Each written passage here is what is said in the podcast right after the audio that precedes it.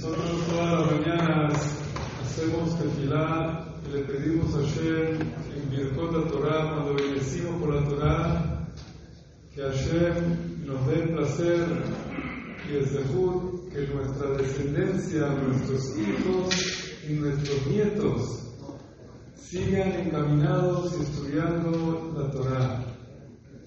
Es una de las poquitas cosas que nosotros hacemos de por hijos y nuestros nietos.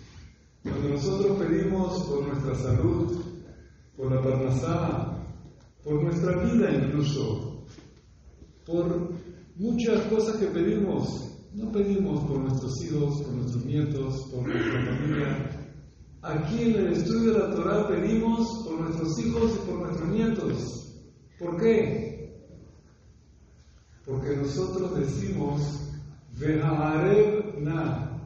Le pedimos a Shem que sea con placer, que nos dé el zehut, que transmitamos este estudio de la Torah con placer, bonito.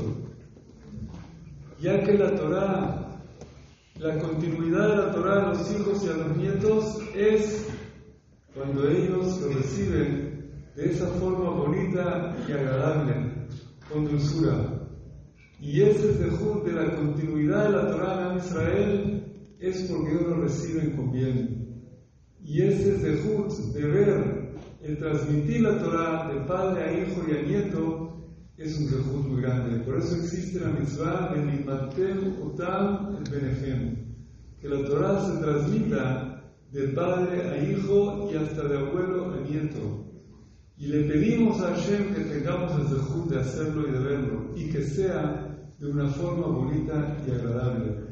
Por eso uno le pide a Hashem que tenga ese mérito de verlo. Ojalá que todos tengamos el zehut de transmitir la Torah a nuestros hijos y a nuestros nietos. Amén.